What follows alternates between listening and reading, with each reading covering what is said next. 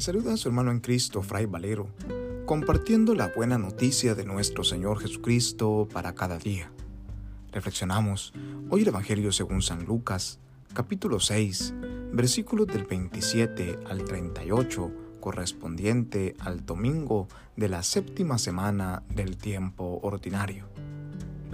En aquel tiempo, dijo Jesús a sus discípulos, A los que me escuchan les digo, amen a sus enemigos, hagan el bien a los que los odian, bendigan a los que los maldicen, oren por los que los injurian. Al que te pegue en una mejilla, preséntale la otra. Al que te quite la capa, déjale también la túnica. A quien te pide, dale. Al que se lleve lo tuyo, no se lo reclames. Traten a los demás como quieren que ellos los traten. Pues si aman solo a los que los aman, ¿qué mérito tienen? También los pecadores aman a los que los aman. Y si hacen bien solo a los que les hacen bien, ¿qué mérito tienen? También los pecadores lo hacen. Y si prestan solo cuando esperan cobrar, ¿qué mérito tienen? También los pecadores prestan a otros pecadores con intención de cobrárselo. No, amen a sus enemigos, hagan el bien y presten sin esperar nada. Tendrán un gran premio y serán hijos del Altísimo, que es bueno con los malvados y desagradecidos. Sean compasivos como su Padre es compasivo. No juzguen y no serán juzgados. No condenen y no serán condenados. Perdonen y serán perdonados Den y se les dará. Les verderán una medida generosa, colmada, remecida, rebosante. La medida que usen, la usarán con ustedes. Palabra del Señor.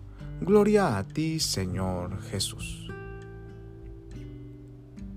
Escuchamos en el Evangelio según San Lucas parte del Sermón del Llano estos versículos que se convierten en la novedad del cristianismo. Unos versículos atrás hemos escuchado las bienaventuranzas y las malaventuranzas proclamadas por Jesús. Y ahora Jesús nos habla de esto que es el tema central de nuestro ser cristiano, de nuestro ser discípulos, y es el amor. Pero no un amor cualquiera a los que nos hacen el bien o a los que conviven con nosotros, no un simple amor al prójimo, como ya nos dice Jesús en su mandamiento nuevo, sino que este amor al prójimo se hace más específico con el llamado de Jesús a amar a nuestros enemigos, a hacer el bien a aquellos que nos odian, a bendecir a aquellos que nos maldicen y a orar por aquellos que nos injurian. Esto ciertamente no es fácil. Humanamente es imposible para nosotros amar a aquellos que nos hacen daño. Esto solo es posible con la fuerza del Espíritu de Dios. Reconociendo en primer lugar que Dios ha sido compasivo y misericordioso con nosotros y que jamás nos ha condenado. Solo al sentirnos profundamente amados y misericordiados por Dios, Solamente así nosotros podemos actuar con el mismo amor, con la misma compasión y con la misma misericordia. Y es que Dios, que es el juez justo, jamás nos ha juzgado y condenado a nosotros. ¿Cómo pretendemos pues nosotros convertirnos en jueces de los demás? Hoy Jesús nos invita a poder desbordar de amor, así como el Hijo de Dios ha desbordado de amor por nosotros, dando hasta su propia vida por nosotros en una cruz amar a nuestros enemigos, hacer el bien a los que nos odian, poner la otra mejilla al que nos golpea, darle la capa a aquel que nos pide la túnica, no reclamarle a aquel que nos hace daño.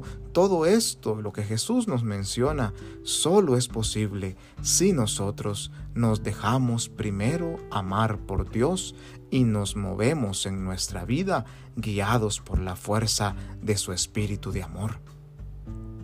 No condenen, nos dice el Evangelio, más bien perdonen. Den y se les dará.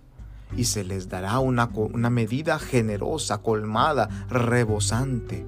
Esta es la medida que Dios nos ha dado primero a nosotros. Vayamos ahora a dar nosotros lo mismo.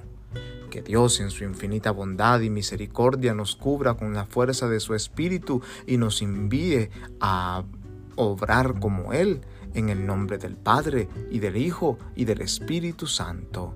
Amén. Paz y bien.